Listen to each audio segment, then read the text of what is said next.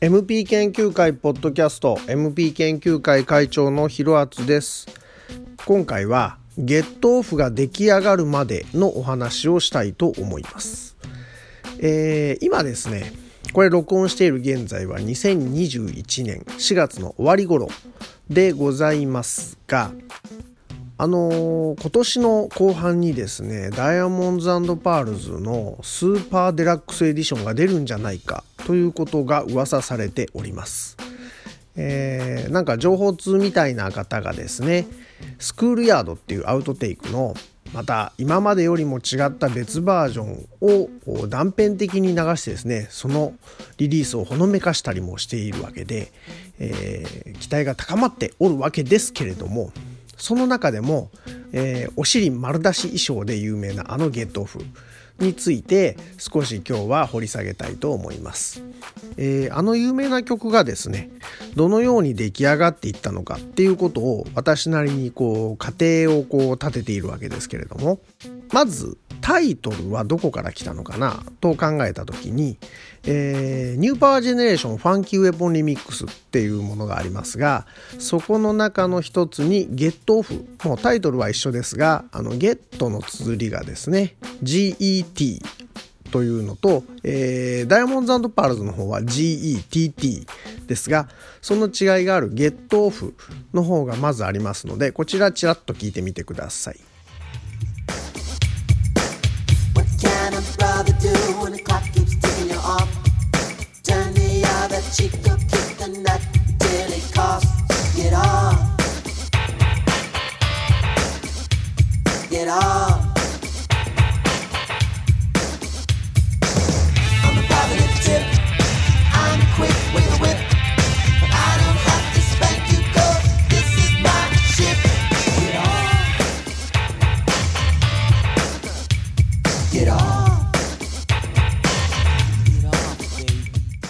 はい、これがファンキーウェポンリミックスの方に入っている、えー、まあ、グラフティーブリッジ機におけるゲットオフですね。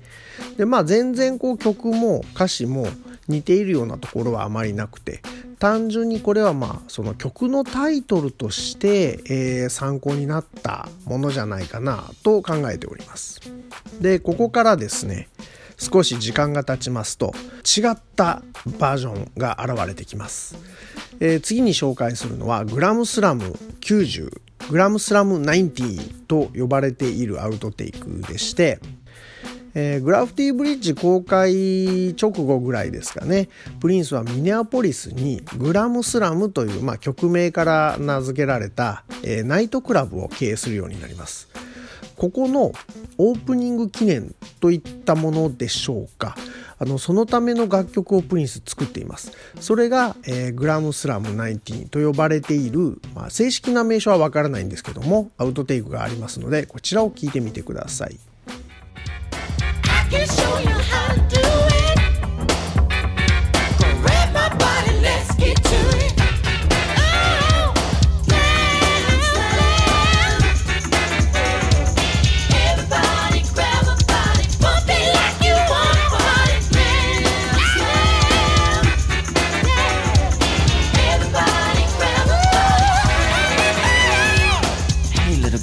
What you drinking? skip that. I was just thinking, you plus me, what a ride. If you was thinking the same, we can continue outside. Lay your pretty body against the parking meter. Flip your dress down like I was stripping a Peter. Pause, I'm in joy. Let me show you, baby, I'm a talented boy. Everybody, grab the body, pump it like you want some. Everybody, grab the body, pump it like you want some I'm a talented boy.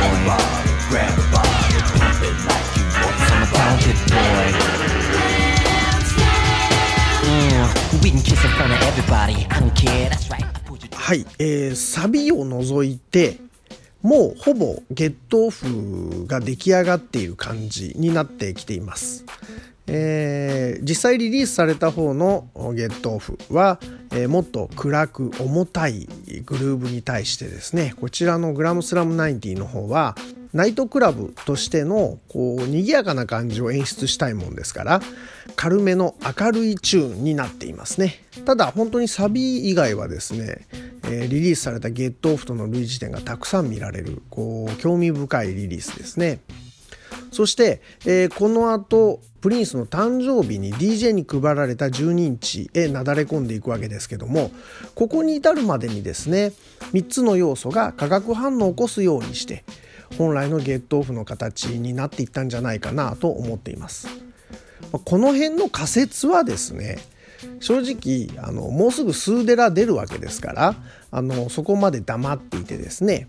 あの後から「うんうんやっぱりそうだよね」なんて言えばいいんですけどもまあそういったですね守りの姿勢はやりません、えー、攻めの研究をしていきたいと思っております。よくですねあのテレビでクイズ番組なんかありますとあのずっと黙ってね見ているだけなのに答えが出た瞬間にやっぱりそうだと思ったみたいな人いるじゃないですか。そういうのはねちょっとねずるいです。そういうずるい研究はしない。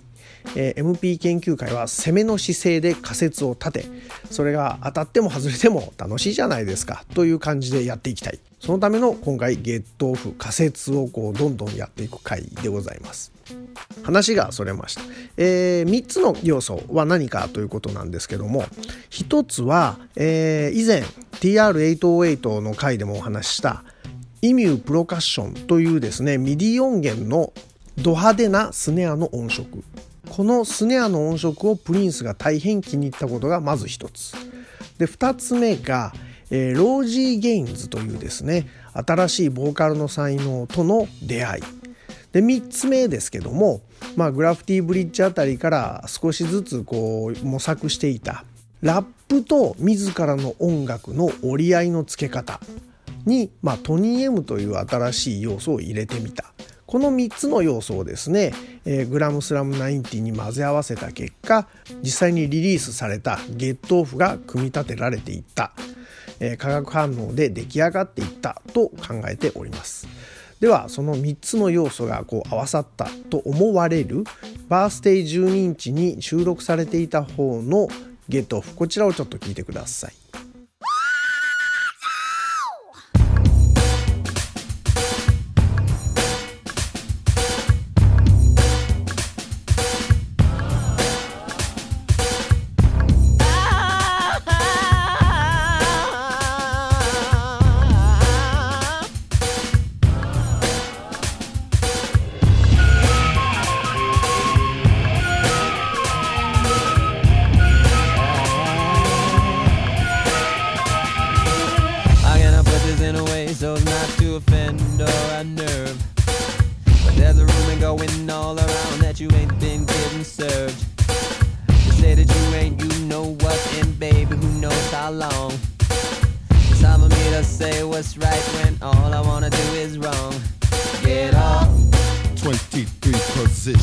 One night stand. Get up. I'll only call you after if you say I can. はい、もうほぼほぼリリースされていたバージョンですがやはりここからさらにブラッシュアップをされてリリースバージョンに変わっていくわけですね。えー、あとですねこれちょっとどうしても一言だけ言っておきたいですがあの3つの要素の中にですねラップと自らの音楽をいかにして折り合いをつけるかという表現をさせてもらいましたがあの本当に余談になってしまいますけどもよく聞くあの言葉についてあのいつか私あの落とし前つけたいと思ってます。それは何か、えー、2つあります。1つはプリンスは生バンドでヒップホップのサウンドを再現しようとしていたというですね、え、ロッキングオンのライターが提唱した説ですけどもこれはいつかちゃんと否定したいと思います。そしてもう一つプリンスはラップを飲み込んだというふうにあのおっしゃる方がいらっしゃいます。これについても私は決してプリンスは飲み込んだラップを飲み込んだのではなくてですねラップを飲み込むことはできませんでしたっていうことをはっきりこれもあのいつか検証したいところですが、まあ、これ長くなりすぎますのであの機会を設けてですねちゃんとお話したいとは思っております、えー、今日はこの辺にしておきますが。でここからですねバージョン違いのことをうだうだうだうだ喋っていきますといくら時間があっても大量発生したバージョンはまあまとめきることはできませんので今回はちょっとその辺パスしてですね、えー、まあ MP 研究会ならではのその先のお話をしたいと思います。この後、まあしばらく「ゲットオフ」という曲はあまりこう表に出てこないわけですが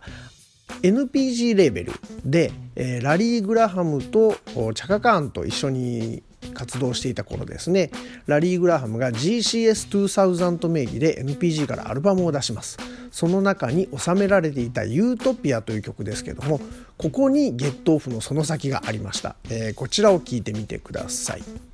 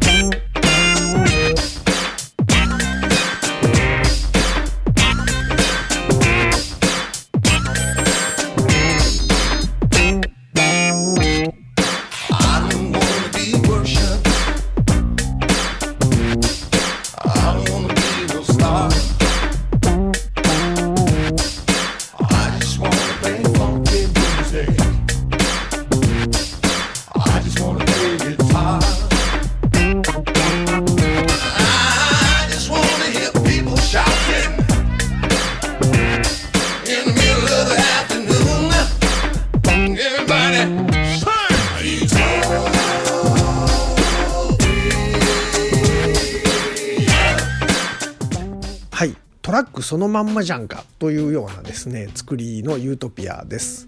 尊敬する大先輩そしてあの宗教上のですねエホバの商人の大先輩でもあるラリーにですねゲットオフのトラックそのまんまのですねユートピアを新曲ですって言って提供するこのプリンスの胆力。あの何ていうんですかねこの作りのものをですね新曲ですって言って先輩に提供できましたねというこの胆力にちょっと驚かされますがまああのミュージシャン同士何かあるんでしょうね。でもう一つ言及しておきますとこの「ユートピア」バッド機器ですね。ゲットオフそのまんまじゃんというふうに皆さん思われるかもしれませんが